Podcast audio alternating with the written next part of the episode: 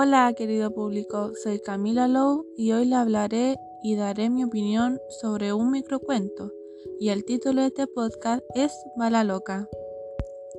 Bala Loca. Una madre y su bebé iban caminando. Este microcuento fue escrito por Ignacio Peñafiel Mella, de 17 años, que vive en la cisterna.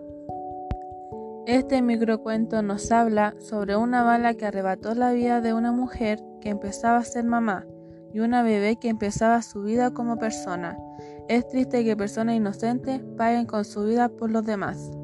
Es importante que la gente que dispara tome conciencia y entienda que gente inocente puede morir por su decisión.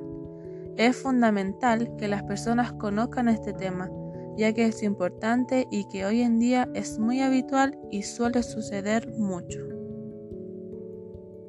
Les recomiendo que dialoguen, escuchen y lean sobre este tema. También enséñenle a otras personas de podcast para que escuchen mi opinión y reflexionen a sí mismos. Es importante hablarle del tema a sus hijos y cuidarlos para que el día de mañana entiendan que está mal el tema de las armas y las consecuencias que tiene irse por este camino erróneo. Bueno, ese fue el tema de hoy. Me despido y gracias por escuchar mi podcast. Espero que estén bien y nos vemos para la próxima.